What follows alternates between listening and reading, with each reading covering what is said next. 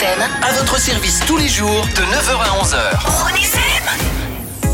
On va voyager ce matin et on voyage avec euh, Dominique Eveco, président du groupement valaisan des agences de voyage. Bonjour Dominique. Bonjour Patrick. Alors aujourd'hui, vous nous emmenez euh, sur une île. Sur une île, eh oui, la perle de l'Atlantique, comme on la surnomme, euh, la très belle île de Madère. Une île euh, pas très connue hein, de, ici. On, a, on connaît plutôt les Canaries avec Tenerife, euh, Grande Canarie, etc.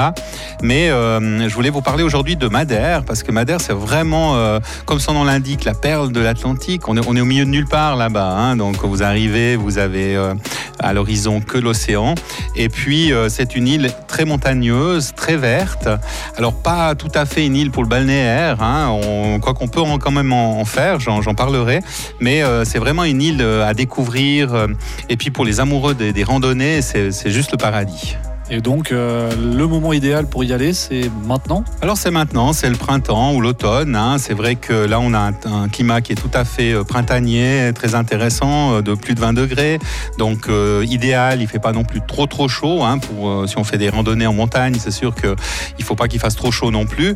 Donc c'est vraiment la période idéale si vous partez maintenant, même on va dire durant l'été. C'est vrai que durant l'été, ce qui est un peu bizarre à Madère, c'est qu'on va là-bas puis il fait moins chaud que chez nous. Alors des fois les gens se disent ouais on fait pas 4 d'avion pour se retrouver dans un endroit où il fait plus froid.